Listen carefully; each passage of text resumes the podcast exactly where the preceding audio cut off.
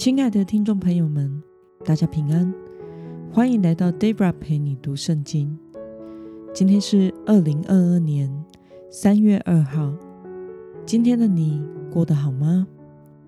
上帝的慈爱与怜悯从未离开过你。祝福您有一个充满爱与恩典的一天。今天我所要分享的是我读经与灵修的心得。我所使用的灵修材料是每日活水。今天的主题是恩典的良性循环。今天的经文在约书亚记第二十章一到九节。我所使用的圣经版本是和合本修订版。那么，我们就先来读圣经喽。耶和华吩咐约书亚说：“你吩咐以色列人说。”你们要照我借摩西所吩咐你们的，为自己设立逃城，使那无意间误杀人的可以逃到那里。这些要作为你们逃避报血仇者的城。杀人者要逃到这些城中的一座，站在城门口，把他的事陈述给那城的长老听。他们就要接他入城，给他地方，让他住在他们中间。若是报血仇者追上了他，长老不可以把他交给报血仇者的手里，因为他是无意中杀了邻舍的，并非过去彼此之间有仇恨。他要住在那城里，直到他站在会众面前受审判。等到当时的大祭司死后，杀人者才可以回到本城本家，就是他所逃出来的那城。于是，以色列人划分拿佛他利山区加利利的基迪斯、以法莲山区的事件和犹大山区的基列亚巴。基列亚巴就是希伯伦。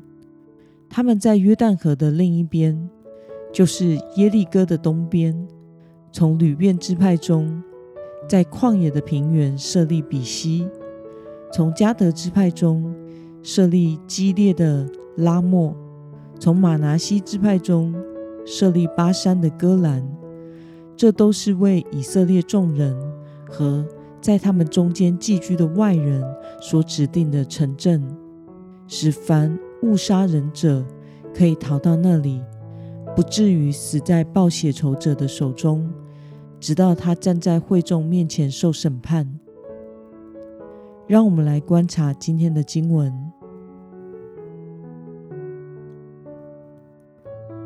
神说要为什么样的人设立逃城呢？我们从经文中的第三节可以看到。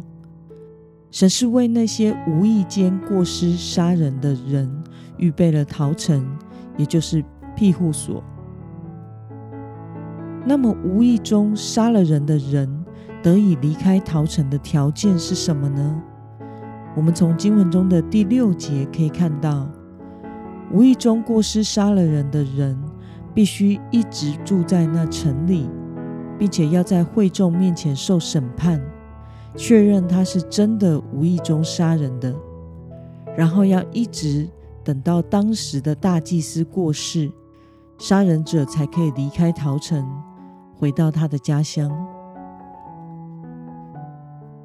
让我们思考与默想：上帝吩咐约书亚设立逃城的目的是什么呢？在当时的文化。如果家里有人被杀了，那么他的家人就会为他报仇，而为死者报仇是被视作是光荣的事。设立逃城的制度可以避免这个无意杀人的犯人遭受到被害者家属的报复，保障公平审判的程序，借此阻断杀人和报复之间的恶性循环。意思就是，不小心杀人的人，他本不该被判死刑，但是却被对方的家人给杀了，因此他的家人也会去报复对方。造成不断冤冤相报的恶性循环，并且杀人的人也要为自己不小心杀人付出代价，也就是被关在这个陶城中，直到当届的大祭司过世为止。因着大祭司的死，陶城中的罪人得以赦免。这是神在杀人的罪人所预备了饶恕和救济的制度。那么，当你看到神在杀人的罪中为我们预备了饶恕和救济的制度，你有什么感想呢？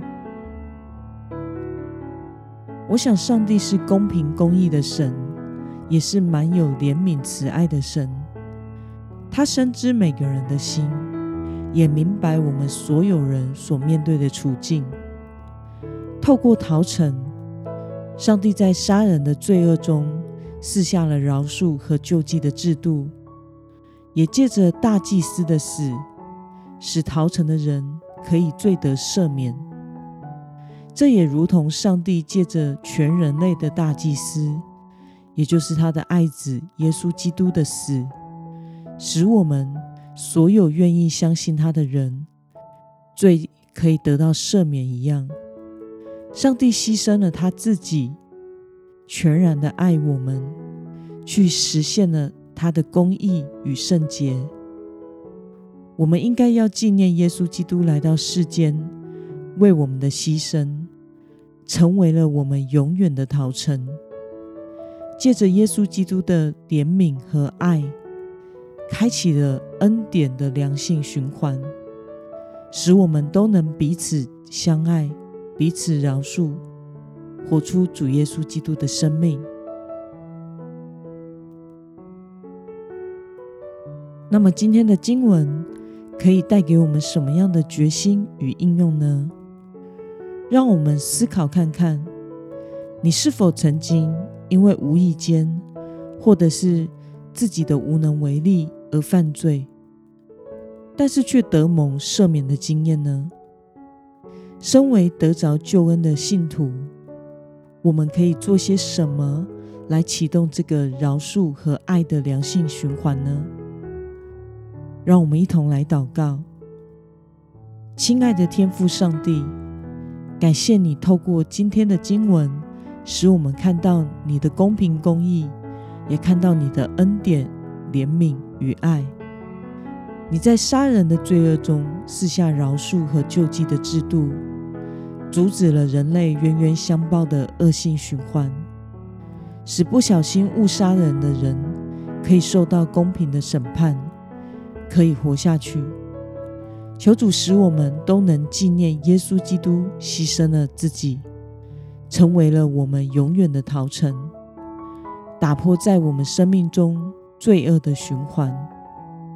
求主使我们也能够有耶稣基督的生命，将你的爱与恩典成为我们生命中良性的循环。